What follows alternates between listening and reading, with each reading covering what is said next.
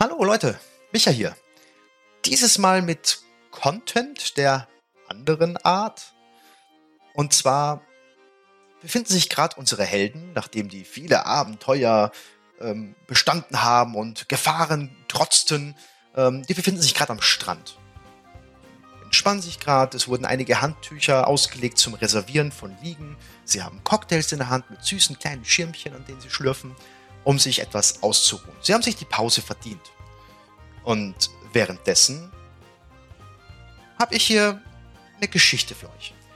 Zur Erklärung, bevor wir unseren Podcast aufgenommen haben und uns dazu auch bereit fühlten, den mit der Öffentlichkeit zu teilen und online zu stellen, ähm, haben wir ein Tagebuch geführt. Da wurde jede Session mehr oder weniger detailliert zusammengefasst damit wir das auch im Nachhinein noch nachverfolgen können, was für eine lustige, dramatische Geschichte unsere Helden erleben. Was aber irgendwann abhanden gekommen ist, da wir die Aufnahmen ja hatten, um so mal nachzuhören. Okay, was ist an dem Tag passiert? Was haben die dort erlebt? Aber das wollten wir jetzt einfach mal nachholen. Es gibt ja bestimmt die ein oder andere Frage, die man sich vielleicht stellt. Woher kennen die die Person? Wer ist Sam? Was hat es mit Jakosch Krest aus sich auf dem Herbstfest? Dachten wir, wir arbeiten dieses Tagebuch ein bisschen auf und stellen es als eine Art Hörbuch zur Verfügung. Und das ist genau das, was ihr jetzt gleich hören könnt. Also lehnt euch zurück, Füße hoch und viel Spaß beim Zuhören. Willkommen in Kathenis, wir schreiben das Jahr 282 nach dem Aufbruch. Das Festland ist aufgeteilt durch geografische Gegebenheiten und politische Mächte. Das Ödland im Süden. Einzelne Nomadenstämme, die sich an die unbarmherzige Gegend angepasst haben und die Ödnis durchstreifen auf der Suche nach Wissen und Schätzen. Aber auch Niederlassungen entlang der Küste, die Heimat der Seefahrt und Zentrum des Handels mit exotischen Waren ferner Inseln und Länder finden sich hier. Im Norden befindet sich die von ewigem Eis und Schnee überzogenen Gebirgszüge Toranvils. Das Pfeifen eisiger Winde ist das einzige, das man in dieser trostlosen Region fern von jeglicher Zivilisation vernimmt. Sie werden umfasst von kahlen Kältesteppen und dichten, dunklen Nadelwäldern. In Ost und West erstrecken sich dann die ewigen Weiten der Meere. Wie auch immer, wir lenken unseren Blick auf Kansoril, die mittlere klimatisch gemäßigte Region des Festlandes, welche unter dem Einfluss der königlichen Krone steht. Generation um Generation wuchs das Reich, so dass es heute mehr als die Hälfte eben dieser gemäßigten Mitte unter einem Banner vereint. Unter der aktuellen Führung von König Eduard Ordenier befinden sich, wie schon seit einigen Generationen üblich, alle Siedlungen und Städte unter lokaler Führung, so dass einige der kulturellen und gesetzlichen Unterschiede in den Regionen erhalten geblieben sind. Ein Teil aller Erzeugnisse führt das Volk jedoch an die Krone ab. Die in der Hauptstadt Ordenisru erlassenen Gesetze gilt es zu befolgen und der Glaube an ihre Götter ist tief verankert und ein Muss für jeden guten Bürger. Dafür genießt das Volk den Schutz des Königs und seiner Streitmacht. In allen Teilen des Reiches sind Vertreter der königlichen Garde anzutreffen, um die Bewohner vor den Gefahren der Wildnis und weniger aufrichtigen Gestalten zu schützen. Ein Zeitalter des Wohlstands und des Friedens, wenn auch nur hinter den dicken Mauern der Hauptstadt. Nicht nur am Rand des Königreichs, sondern auch innerhalb der politischen Grenzen drängen des Öfteren Zwist und Unmut die harte Hand des Reichs, dem Chaos Einhalt zu gebieten. Ein Bauer, der sich auflehnt, weil er von mehr als nur der Hand in den Mund leben möchte, während der Adel keinen Finger krumm macht und sich den Bauch vollschlägt. Ein Jäger, der bei der Anbetung des falschen Gottes als Dank für eine erfolgreiche Jagd ertappt wird. Ein Halunke, der versucht, andere um ihr Hab und Gut zu bringen. All diese schrecklichen Verbrecher finden sich schnell bei einem unfreiwilligen Treffen in den Tiefen der kalten, nassen Verliese wieder. Unsere Geschichte jedoch beginnt viel kleiner. Im westlichen Teil Kansorils, unterhalb des Flusses Isar, befindet sich das Städtchen Konzell. Dieses gewann in den letzten Jahrzehnten deutlich an Bedeutung. Durch den direkt an der Siedlung liegenden Fluss und der Bodenbeschaffenheit wachsen hier sämtliche Nutzpflanzen. Außerdem wird im Holzfällerlager am nordöstlichen Rand des Dorfes ein Großteil des Holzes geschlagen, das für Bauvorhaben in Städten und Siedlungen flussabwärts benötigt wird. In diesem Nestchen sollen sich die Schicksale einiger Seelen kreuzen. Unsere Helden haben einiges gemeinsam. Sie alle hat es auf verschiedenste Weise und Wege nach Konzell geführt. Sie alle tragen Güte in ihren Herzen und vielleicht am wichtigsten, sie haben noch lange Reisen vor sich. Zunächst treffen Krishna eine etwas zwielichtigere Gestalt, Aoi, eine herzensgute Musikerin, ansässig in Konzell, und Kiran, ein Mann des Glaubens mit harten Idealen und ebenso harten Fäusten, aufeinander und finden eine gemeinsame Aufgabe. Der Besitzer des örtlichen Alchemieladens, Bennett Brandibur, wird seit einiger Zeit von schrecklichen Heimsuchungen gequält, weshalb er sogar einen Teil seines Hauses abriegeln musste und keine Ruhe mehr findet.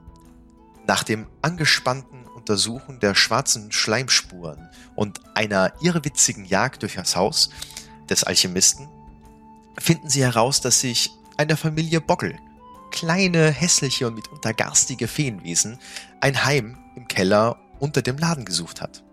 Nach einigem Abwägen und viel Überzeugung schaffen sie es jedoch, eine friedliche Lösung zu finden und die beiden Seiten zu einer friedlichen und wohlwollenden Koexistenz zu bewegen.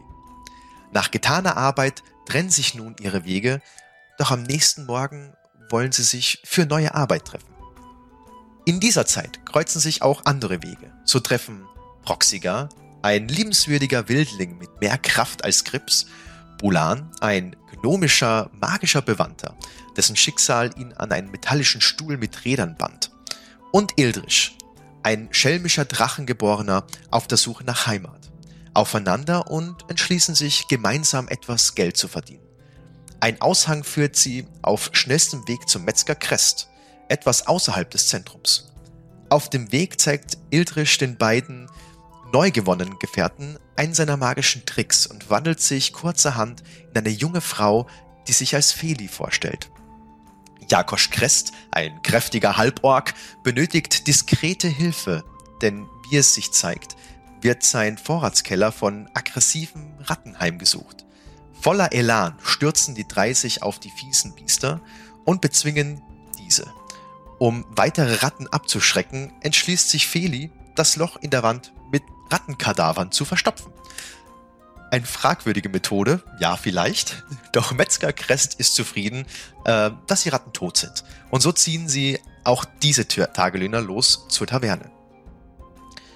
Wir befinden uns auf einer Lichtung im Wald, einige Minuten südöstlich von Konzell. Die frühe Morgensonne hüllt alles in ein warmes Rot.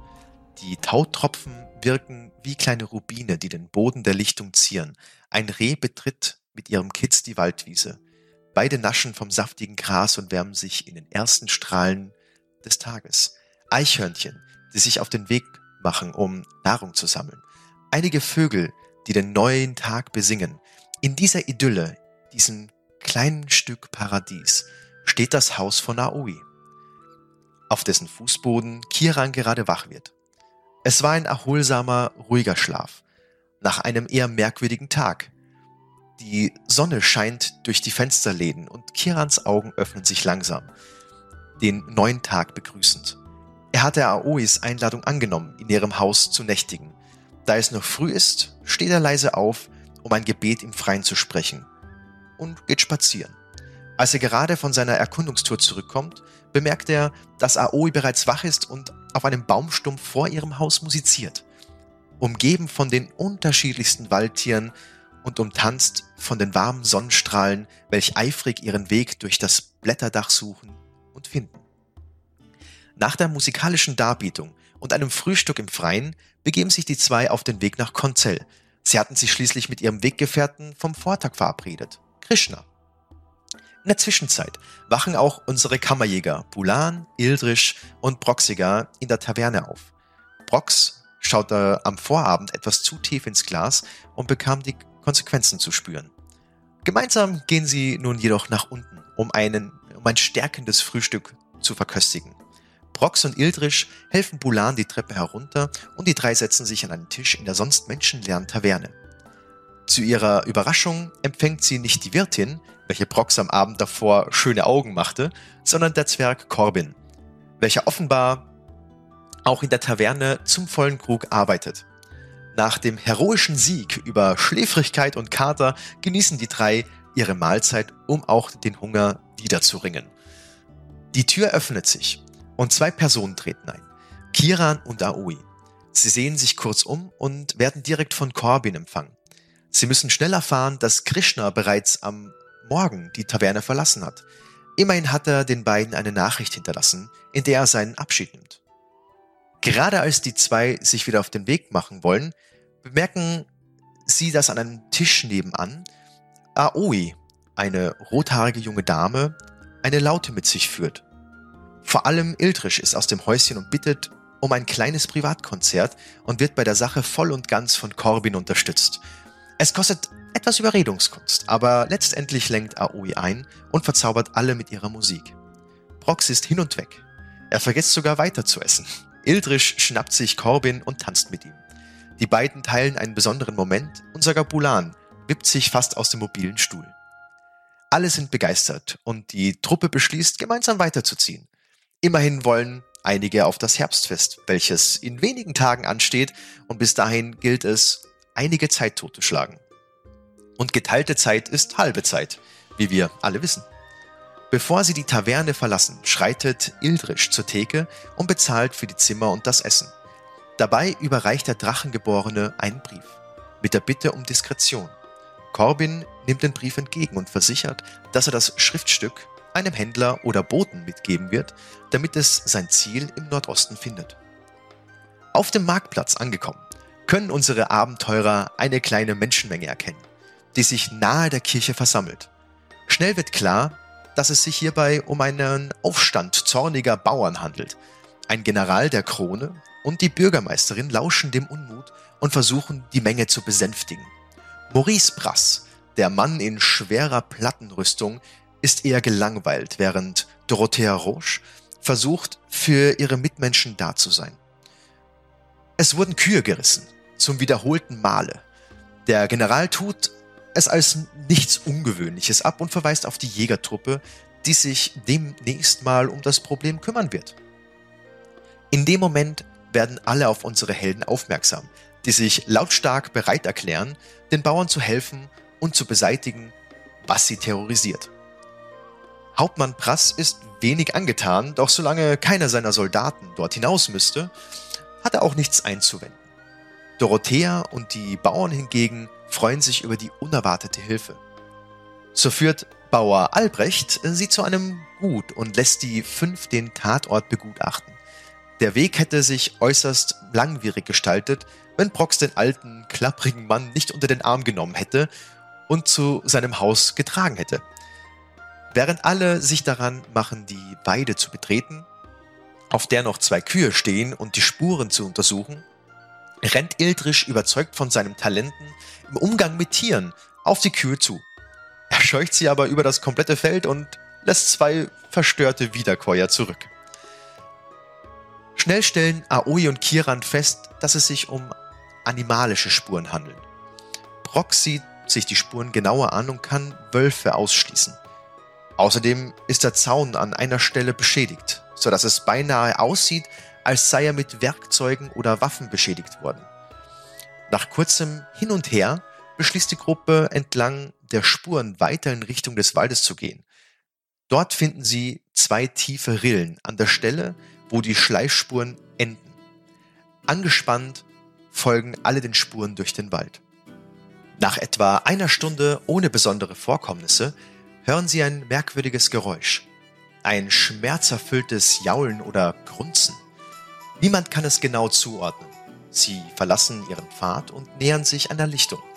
Dort sehen sie aus dem Schutz des Dickichts heraus einen gigantischen Elch liegen, umgeben von toten Raubtieren und mit Wunden übersät. Der Waldboden der Lichtung zu großen Teilen vom Blut rot eingefärbt. Kiran, Aoi und Ildrisch beschließen, sich dem Tier zu nähern, um es zu versorgen und zu heilen. während die Musikerin ihre Laute vom Rücken nimmt und anfängt beruhigende Klänge zu spielen, wird der Elch auf die drei aufmerksam. Angsterfüllt richtet er sich mit letzter Kraft auf und stürmt auf die Gruppe zu. Ein weiterer unerbittlicher Kampf erschüttert diese Lichtung, doch schließlich gelingt es Aoi den finalen Treffer zu landen. Den Körper krampfartig zusammengekrümmt, bricht der Elch zusammen. Er bleibt regungslos liegen. Ursprünglich wollten die Helden einem Tier in Not helfen und ihr Idealismus treibt sie an, es auch weiter zu versuchen. Gemeinsam schaffen sie es, das Leben des Elchs zu retten. Sie versorgen seine Wunden und suchen ihm das saftigste Gras. So frisch und saftig, dass sogar stellenweise mehr Erde als Gras an den Büscheln hängt. Vermutlich sollten diese Helden keinen Zoo eröffnen. Währenddessen wirft Proxiga einen Blick auf die drei toten Raubtiere. Eines ist ihm sofort klar, und zwar, dass es sich hierbei nicht um Wölfe handelt. Nach einigen Momenten des Überlegens, welches Proxy die ein oder andere Schweißperle auf die Stirn treibt, hören sie ein Geräusch aus den Büschen. Das Knacken von Ästen und Rascheln des Laubes kommt immer näher. Schließlich steht vor ihnen eine auf zwei Beinen stehende Gestalt, gekleidet in simpler Lederrüstung und bewaffnet mit einer kruden und schartigen Metallsichel. Um seinen Hals trägt es eine Kette, geschmückt mit Ohren und Zehen unterschiedlichster Art. Statt der ihnen gewohnten Haut drängt sich jedoch nur Fell in ihr Blickfeld. Hektisch wirft das Wesen einen Blick auf die toten Tiere, dann auf die Abenteurer und fängt an zu knurren, während es seine Waffe zieht. Doch dieser Kampf ist schnell vorbei und endet damit, dass der Körper samt einem Speer in der Schulter auf einem Baum aufgespießt wird. Ihre Verwirrung ist den Helden deutlich ins Gesicht geschrieben. Wobei handelt es sich bei dieser Kreatur, bei diesem Wesen? Ist es ein Werwolf? Dann fällt es Bulan wie Schuppen von den Augen. Er hat von solch Kreaturen in seinen Büchern gelesen. Gnolle, so werden sie bezeichnet. Sie sind in der gemäßigten Mitte schon seit Ewigkeiten nicht mehr gesehen worden. Die Gruppe beschließt sich, mit den neu gewonnenen Informationen zurück in die Stadt zu begeben. Um der Geschichte mehr Glaubwürdigkeit zu verleihen, nehmen sie den Gnoll und eine Hyäne mit. Aoi kann mit der Hilfe der anderen den Elch dazu bewegen, mit ihnen zu gehen. Zumindest bis er wieder auf den Beinen ist. Also machen sich alle auf den Weg mit zwei Leichen und einem Elch im Schlepptau. Als sie bei Bauer Albrecht ankommen, gehen Ildrisch und Aoi voraus, um mit dem Alten zu sprechen. Er soll einen Platz für den Elch zur Verfügung stellen. Er willigt nach einigem Hin und Her doch ein und bekommt als Dankeschön die Zunge des Elchs quer über sein Gesicht. Er kann fürs Erste am Rande von Albrechts Weiden rasten und wird bis zu seiner Genesung von diesem mit Wasser und Heu versorgt. Die Gruppe verabschiedet sich sichtlich dankbar und zieht weiter in Richtung Stadtmitte. Lautstark, denn Ildrisch gibt auf dem gesamten Weg bekannt, welche heldenhaften Heldentaten diese edlen Helden doch vollbracht haben. Hat er schon die Heldenhaftigkeit erwähnt? Am Stadtrand werden sie kurz von Fred und Philipp aufgehalten, zwei Männer der königlichen Garde. Die Abenteurer lassen sich nicht beirren und schreiten weiter die Straße hoch in Richtung Marktplatz. Aoi und Ildrisch machen sich dort auf den Weg zu Dorothea. Sie wollen ihr die Entdeckung aus dem Wald zeigen. Auch sie erkennt das Wesen aus diversen Büchern. Allen ist bewusst, dass dringendes Handeln erforderlich ist. Dorothea bittet die Truppe, die zwei Leichen zu Jakosch Kress zu bringen. Der Metzger hat einen kühlen Keller, in dem die Kadaver nicht so schnell faulen sollten. Dann hätten die Stadtwache und der General der königlichen Krone, Maurice Brass, genug Zeit, um einen Blick auf die Kreatur zu werfen. Auf dem Weg dorthin ändert Ildrisch sein Aussehen zurück zu Ophelia Abentau, ein dem Metzger bekannteres Gesicht. Jakosch willigt ein, die Leichen bei sich zu lagern, als er hört, dass es sich dabei um eine Bitte der Bürgermeisterin selbst handelt. Sein verträumter Ausdruck, als der Name Dorotheas fällt, spricht Bände. Danach marschiert ein Teil der Gruppe zum vereinbarten Treffpunkt, zur Taverne. Nur Bulan und Kiran trennen sich von der Gruppe. Bulan möchte gern ein paar Reagenzien für einen Zauber kaufen. Da Kiran schon bei Bennett war, dem Alchemisten, ist es ihm eine Freude, den Gnomen zu seinem Ziel zu führen.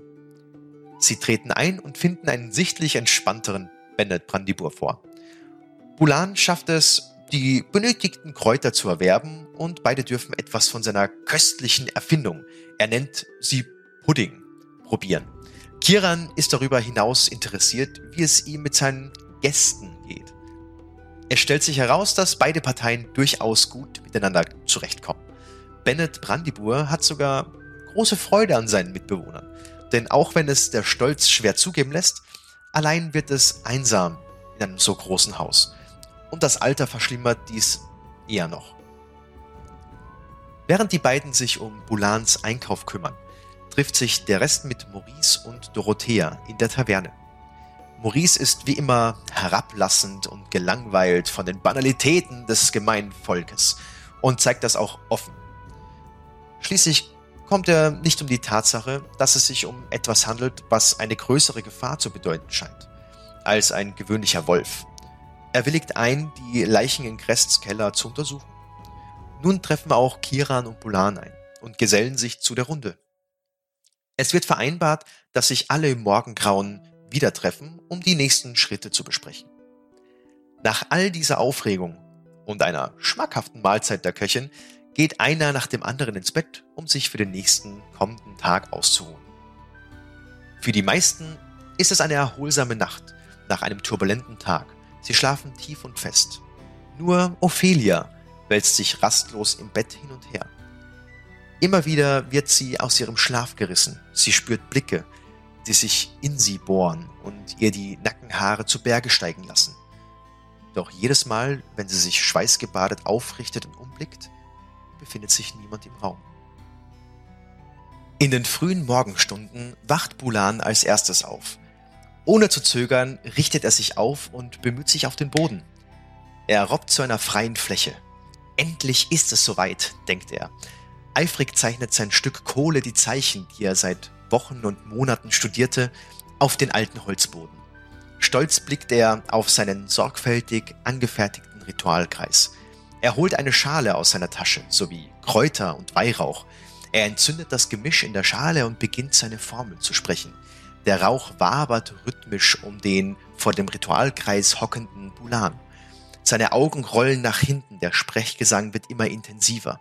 Schweißperlen bilden sich auf seiner Stirn. Immer schneller und wilder weht der Weihrauch um ihn herum. Die Runen beginnen nacheinander zu schimmern. Der Rauch formt eine Spirale, die sich immer weiter in das Zentrum des Runenkreises dreht und formt. Ein Knistern und Knacken kann aus dem Zentrum des Rauchballs vernommen werden. Als Bulans Sprechgesang sein Zenit erreicht, schwebt eine arkane Projektion des Zirkels einige Zentimeter über dem Holzboden dreht sich um ein paar Grad und knallt auf den Boden. Ein leichter Windstoß reißt Bulan aus seiner Konzentration. Schwer atmend blickt er auf seinen Kreis. Der Rauch verzieht sich und aus dem Mittelpunkt des Kreises blickt ihn erwartungsvoll eine kleine braune Taube an. Freudestrahlend hebt er die Arme und jubelt. Sein Zauber, Vertraute zu finden, hat tatsächlich funktioniert überlegt sich, welch grenzenlose Möglichkeiten er nun doch hat. Ein Mann im Rollstuhl mit einem fliegenden Begleiter.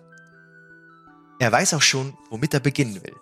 Bulan öffnet das Fenster und schlüpft in das Bewusstsein der Taube, die er liebevoll Taubsi nennt.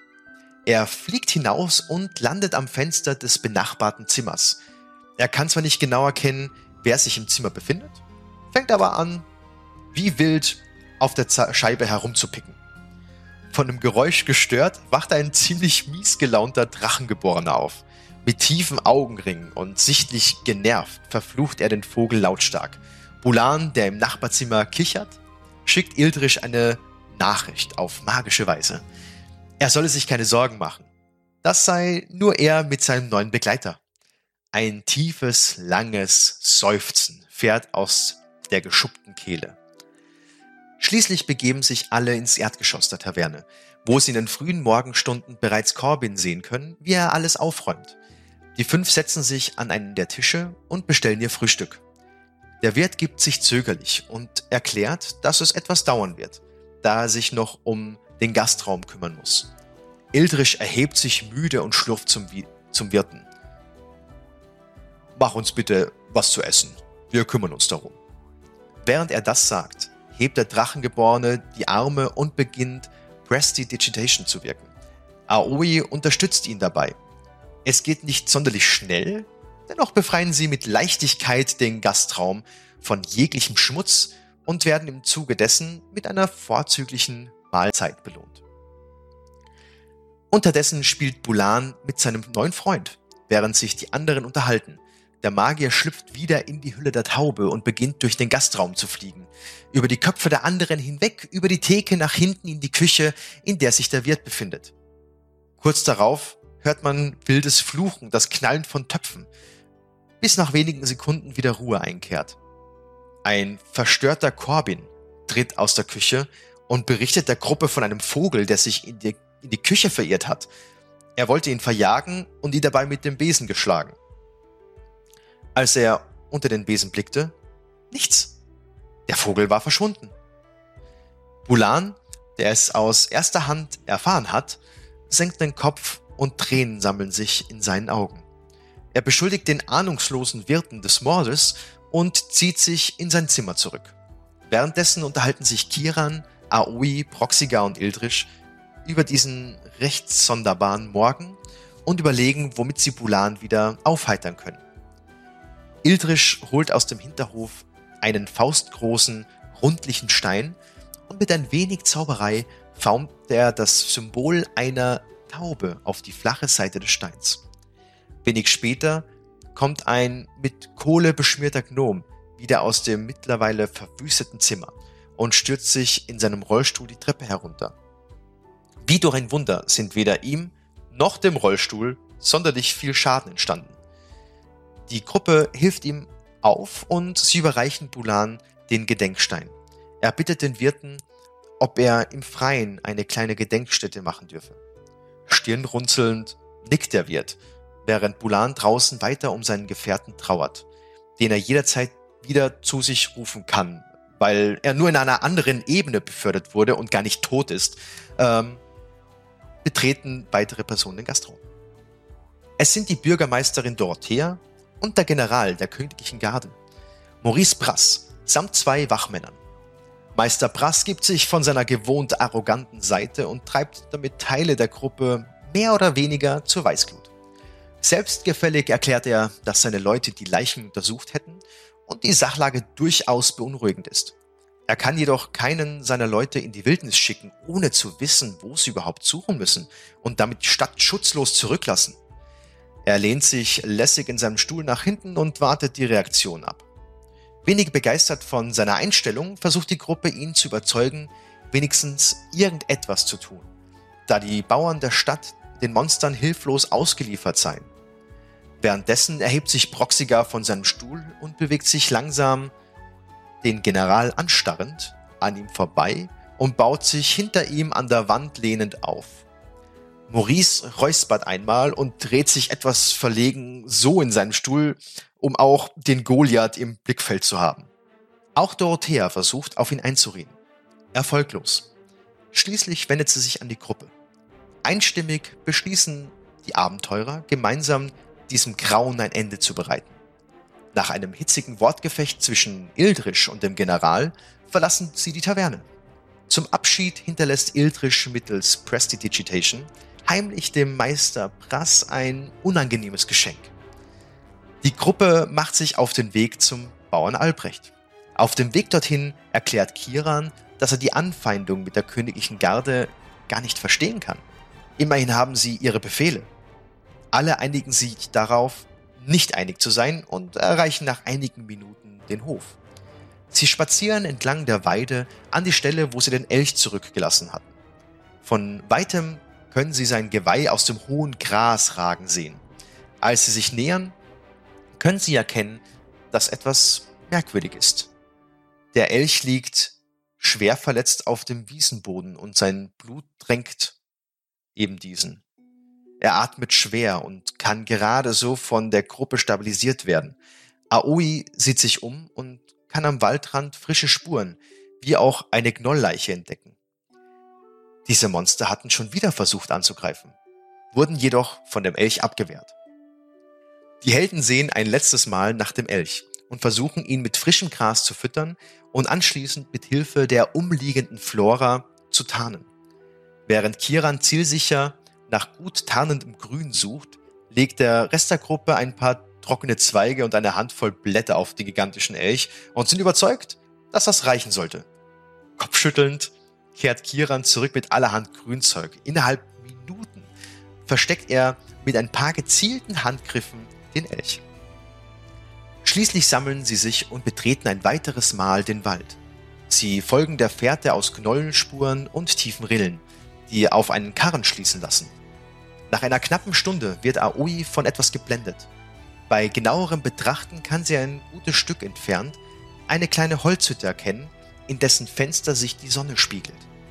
Die Gruppe entscheidet sich zumindest einen kleinen Blick darauf zu werfen. Sie nähern sich langsam und als sie sicher sind, dass keine Gefahr droht, rufen sie nach einem potenziellen Bewohner. Keine Antwort. Sie werfen einen Blick durch das Fenster und können mit dem wenigen Licht, das in die Hütte fällt, erkennen, dass etwas oder jemand in einem Bett liegt. Am Fuße des Bettes befindet sich auf dem Boden etwas Dunkles, Unförmiges. Sie rufen noch einmal. Dabei erkennt Aoi, dass sich dieses Knäuel am Boden bewegt. Ein Kopf erhebt sich und kleine dunkle Hundeaugen starren müde aus dem Fenster, bevor sich das Tier wieder hinlegt. Ansonsten Totenstille. Die Gruppe diskutiert, ob sie einbrechen sollen da ihnen das Ganze merkwürdig vorkam. Sie wollen lediglich nach dem Rechten schauen. Ildrisch bittet Bulan mit seinen magischen Kräften, die Verriegelung von innen zu lösen, damit sie ohne Beschädigung in die Hütte eindringen können. Bulan war von der Tatsache, in fremdes Eigentum einzubrechen, ganz und gar nicht begeistert und entgegnete der Gruppe mit dem Vorschlag, die Wachen darüber zu informieren. Ein Teil der Gruppe konnte dies nicht nachvollziehen und erklärte mit Nachdruck die Dringlichkeit, die hier geboten sei. Bulan weigerte sich dennoch und begibt sich alleine auf den Weg in Richtung der Stadt, um nach Hilfe zu suchen. Unterdessen entschließt sich der Rest der Gruppe, über das Fenster einzubrechen und im Zweifel den Schaden zu bezahlen. Kaum bricht das Glas, überwältigt sie ein unaussprechlicher Gestank, der Geruch von Tod und Verwesung. Kiran benutzt seine Hellebarde, um den Holzbalken zu entfernen, der von innen die Tür verriegelte. Der Hund liegt weiterhin zusammenkauert auf dem Boden und beobachtet die Gruppe immer nur kurz, um sich danach wieder hinzulegen. Er scheint abgemagert zu sein. Man kann deutlich die Knochen erkennen. Als unsere Helden die Decke heben, werden sie zuerst von einem dunklen Fliegenschwarm begrüßt. Der Gestank ist unerträglich der Anblick einer halb verwesten, von Larven und Marden zerfressenen Leiche jedoch viel schlimmer. Aoi versucht sich ein Bild von der Todesursache zu machen.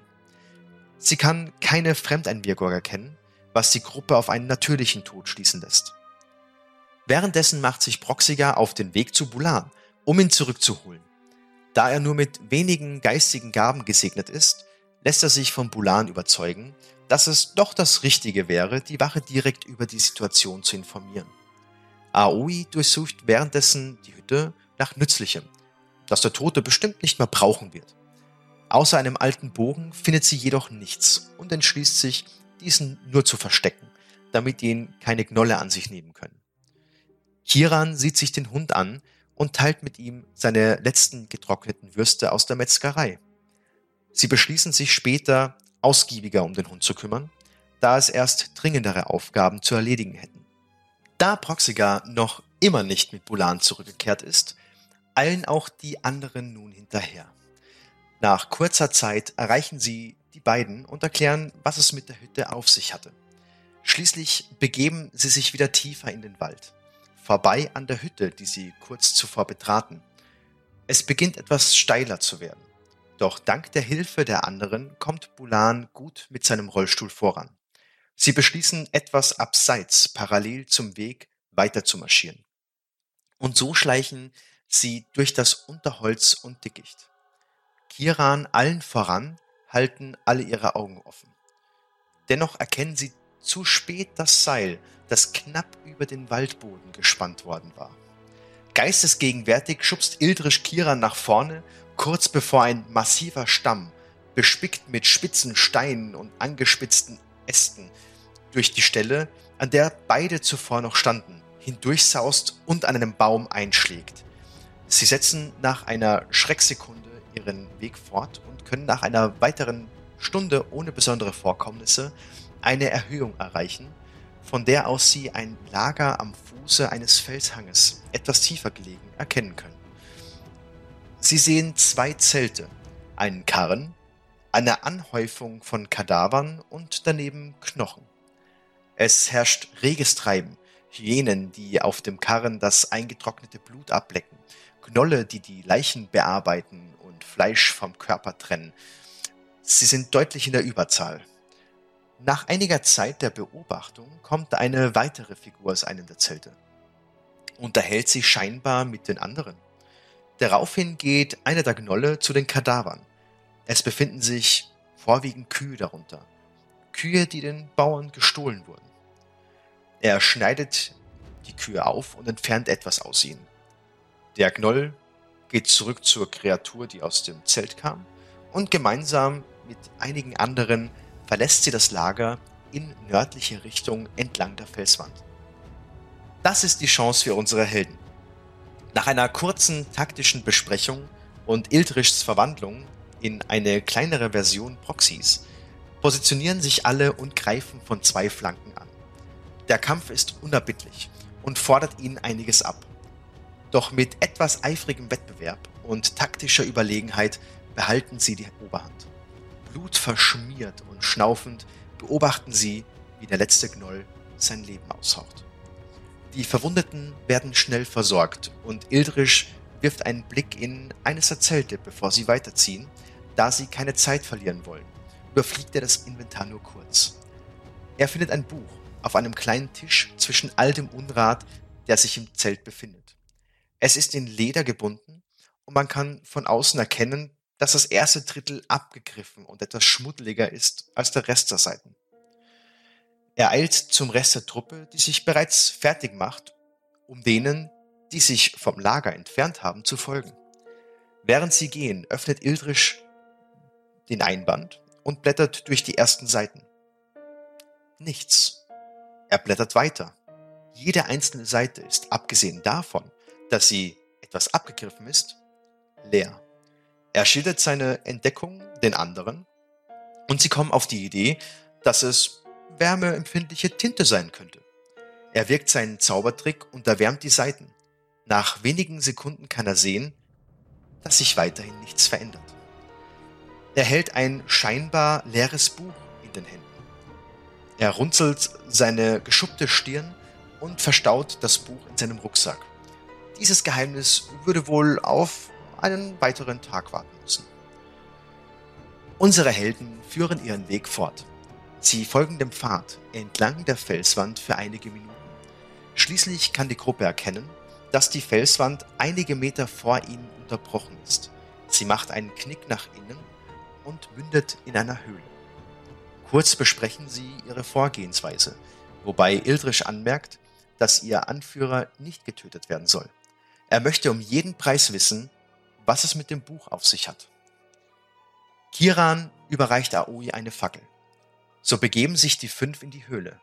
Die Temperatur wird schlagartig um einiges kühler. Die Luft ist deutlich feuchter als draußen. Meter für Meter tasten sie sich voran, bis der Gang eine Biegung nach links macht und etwas breiter wird. Außerdem geht eine Abzweigung nach rechts weg. Ildrisch, der im Dunkeln sehen kann und vorausgeht, bleibt kurz stehen und hält inne. Er schließt die Augen und versucht, einen Anhaltspunkt zu bekommen, wohin sie als nächstes gehen sollen. Die Stille wird von rhythmischem Sprechgesang gebrochen, der in der Ferne hörbar ist. Da die Geräusche von vorne und aus der Abzweigung kommen, ist Ildrisch sich unsicher und bekommt angesichts der allgegenwärtigen Geräuschkulisse ein beklemmendes Gefühl. Er informiert die anderen darüber und Kiran kann nach einem kurzen Augenblick ausmachen, dass das Geräusch von vorne etwas näher ist. Es werden weitere Einzelheiten besprochen. Also machen sich alle auf den Weg und gehen langsam und so still wie nur möglich weiter. Mittlerweile ist es wieder totenstill. Die Höhle macht eine Biegung nach rechts und geht für ungefähr 10 Meter geradeaus weiter. Am Ende des Ganges befindet sich Geröll und nur ein schmaler Spalt lässt einen Blick in die dahinter liegende Kammer zu. Die Gruppe kann eine Hyäne erkennen und es scheint so, als ob sie sich auf einer kleinen Säule abstützt oder sich darauf lehnt. Außerdem ist das Flackern von Fackeln zu erkennen. Die Gruppe dreht sich wieder um und folgt dem anderen Weg bis zu einer Abzweigung. Sie gehen erst geradeaus weiter und finden eine Sackgasse vor. Schließlich folgen sie dem letzten Gang. Broxiger hat mit der Höhe der Höhle zu kämpfen und muss immer wieder den Kopf einziehen. Er überlegt, ob diese Höhle tatsächlich natürlichen Ursprungs sei oder gegraben wurde. Er überlegt kurz und winkt den Gedanken direkt wieder ab. Sieht aus wie eine Höhle, denkt er sich. Mittlerweile sind sie wieder kurz vor der Kammer, die Ildrich zuvor schon gesehen hat. Er gibt den anderen zu verstehen, dass er versucht, einen Blick zu erhaschen. Er geht langsam und vorsichtig weiter und presst sich ganz eng an die Wand. Schritt für Schritt gleitet er den Felsen entlang, um eine bessere Position zu bekommen. Er gelangt an eine Stelle, von der aus er alles sehen kann.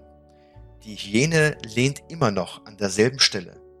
Doch als er über sie hinwegblickt, kann etwas Rotes Schimmerndes erkennen.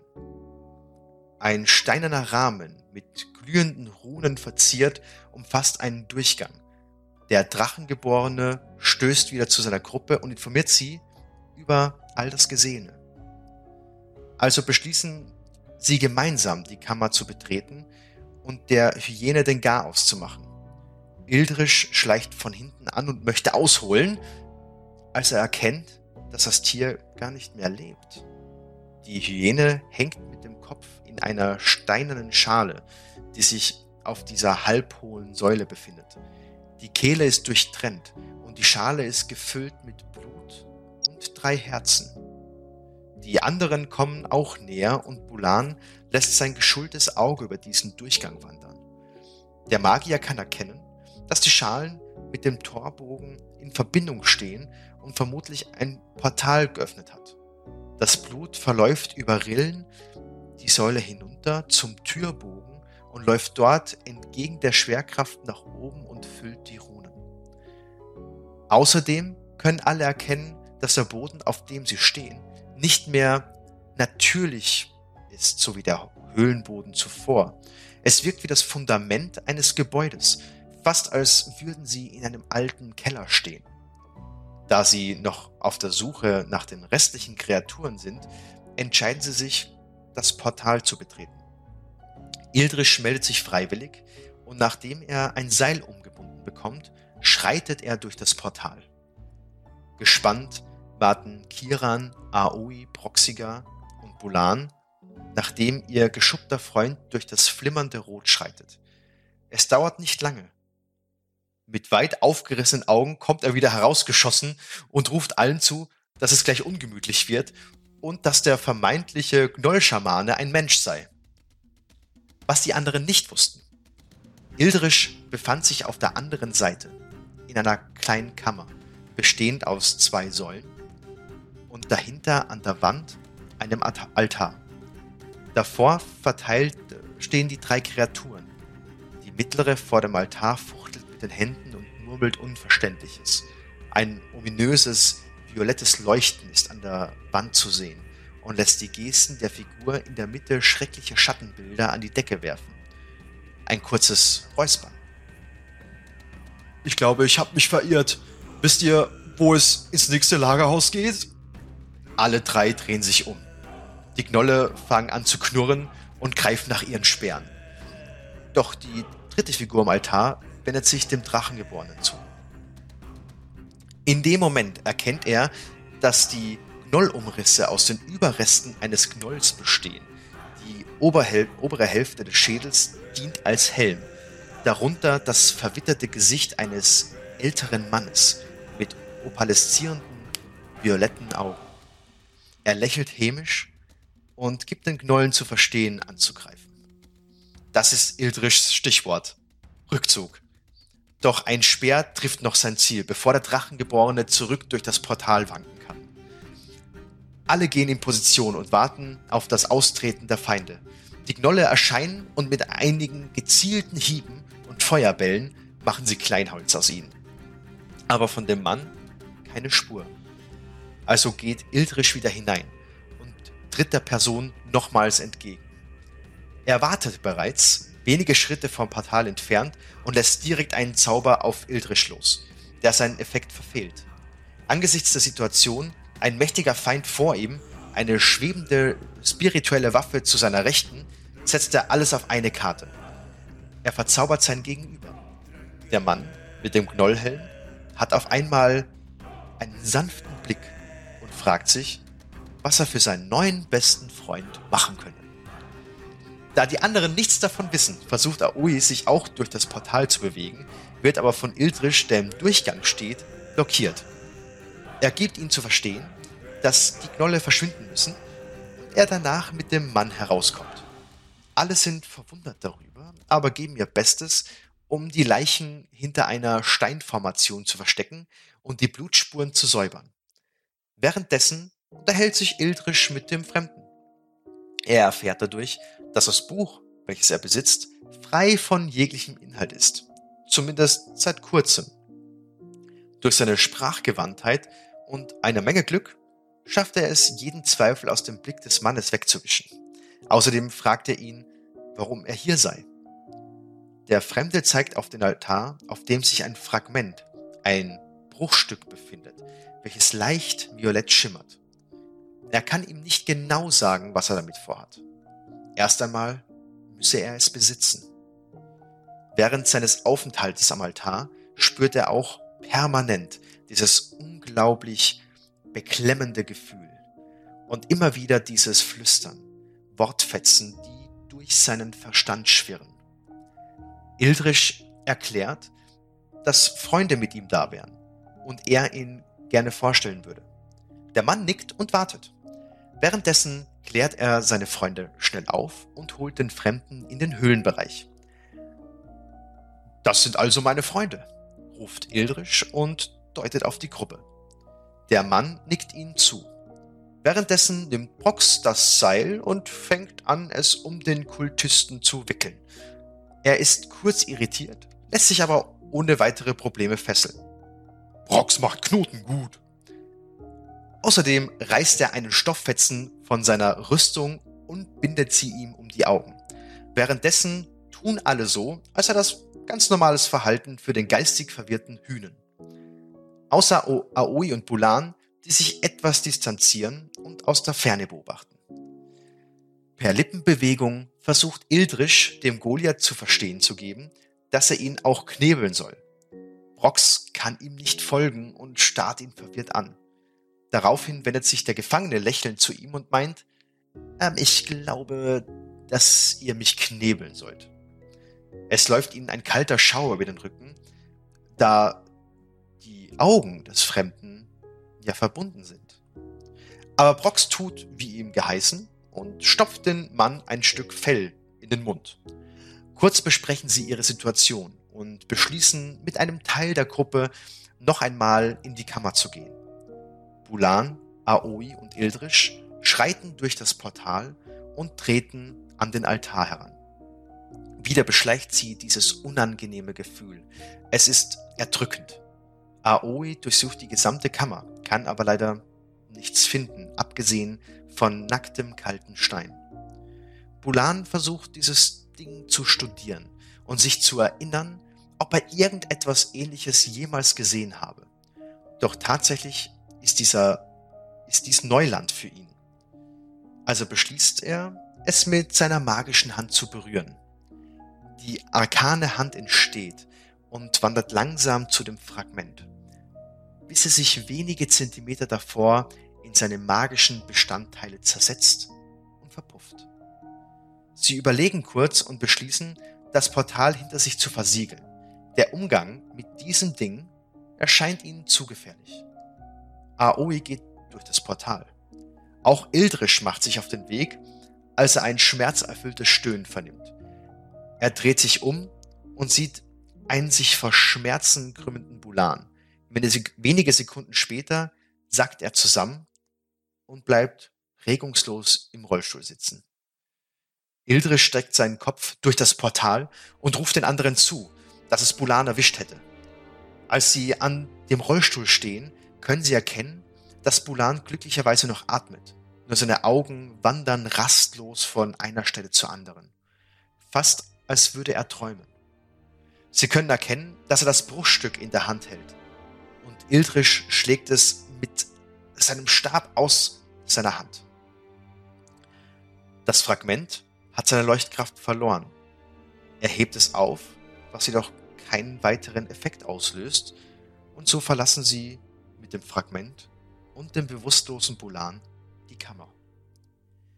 Proxiga hat den Gefangenen mittlerweile über die Schulter geworfen und der Zauber scheint seinen Effekt verloren zu haben. Der Mann windet sich und flucht in den Knebel hinein. Die Gruppe entscheidet sich, keine weitere Minute zu vergeuden und verlassen die Höhle mit ihrem bewusstlosen Freund im Rollstuhl. Draußen werden sie begrüßt von warmen Sonnenstrahlen und dem Zwitschern der Vögel. Sie kehren in das Knolllager zurück. Dort sehen sie den Karren und Brox versucht ihn zu bewegen. Mit Leichtigkeit zieht der Hühner den Wagen. Sie beladen ihn mit dem Gefangenen sowie Bulan samt dessen Rollstuhl und gemeinsam kehren sie zurück in Richtung Konzell.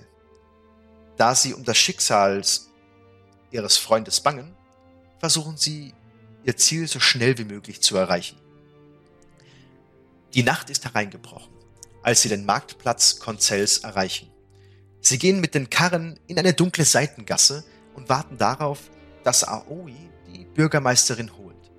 Aoi wird an ihrem Haus von einem Bediensteten namens Sam begrüßt und bittet um ein Gespräch mit Dorothea. Diese kommt wenig später an die Tür und folgt ihr über den Marktplatz. Dort angekommen, ist sie überrascht von der Effizienz, die diese Gruppe an den Tag legt. Sie bedauert das Schicksal des Gnomen und empfiehlt, ihn entweder zu Bennett oder zur Kirche des Pedor zu bringen. Dort könne ihm am ehesten geholfen werden. Des Weiteren diskutieren alle, was sie mit dem Gefangenen machen sollten. Alle einigen sich darauf, dass eine Unterbringung im Kerker das, das angebrachteste wäre. Natürlich unter strenger Aufsicht und stets gefesselt und geknebelt. So übergeben sie ihn in die Obhut der Stadtwache und instruieren sie, dem Magiewirker keine Chance zum Zaubern zu lassen. Für Bulan finden sie einen Pflegeplatz in der Kirche des Pelor, wo er bis zur Genesung aufgenommen wird. Nach getaner Arbeit finden sie sich erneut in der Taverne ein und beschließen die restliche Zeit bis zum Herbstfest einzeln zu verbringen, um persönliche Angelegenheiten zu klären und das Geschehene zu verarbeiten. Ildrisch kehrt noch an diesem Abend mit Fleisch von Jakosch zur verlassenen Hütte zurück und verbringt die nächsten Tage mit der Eroberung des Vertrauens des Hundes sowie dessen Pflege. Sie heckt mit Metzger Crest einen Plan für das Herbstfest aus und schafft es, die Freundschaft des Hundes mit der Zeit zu gewinnen. Außerdem kehrt sie zu dem Gefängnis der Stadt zurück, um beim Verhör des Gefangenen zu helfen. Mit Schrecken erfährt sie, dass dieser tot in seiner Zelle gefunden wurde. Scheinbar ermordet durch die Wache Fred und Philipp. Nach dem Befragen der Beschuldigten und der Aussage eines anderen Gefangenen unter magischem Einfluss äh, kann sie jedoch die Unschuld von beiden und sogar des anderen Inhaftierten bezeugen. So bessert sich auch das Verhältnis zu Maurice Brass, welcher einen Teil seiner Eitelkeit ablegt und alle zu Unrecht Inhaftierten freilässt. Proxiga besinnt sich auf seine Herkunft und beschließt, auf die Jagd zu gehen. Beim Verfolgen eines Wildschweins rettet er ein Rehkitz, freundet sich mit einem Jungen aus dem Dorf an, der später Jäger werden möchte und schwelgt in Erinnerungen an seine Familie. Außerdem kümmert auch er sich rührend um den Hund und sorgt letztlich mit seinem Fang für das beste Wildschweingulasch der Taverne, das Konzell seit langem beheimaten durfte. Aoi beschließt, in Meister Bennets Laden auszuhelfen um ihn bei der Herstellung seines Puddings zu unterstützen, sowie die Tavernengäste mit Liedern zu verzaubern. Kiran weicht selten von Bulans Seite und nimmt kurzerhand den Lehrling der Kirche Pelors unter seine Fittiche, wird für diesen zu einem engen Vertrauten und bringt dem eifrigen Jungen die Grundlagen des Stockkampfes näher. Und so vergehen die Tage, bis unsere Helden sich wieder treffen und neue Schicksale mit den ihren verwoben werden. Doch das ist wohl eine Geschichte für einen anderen.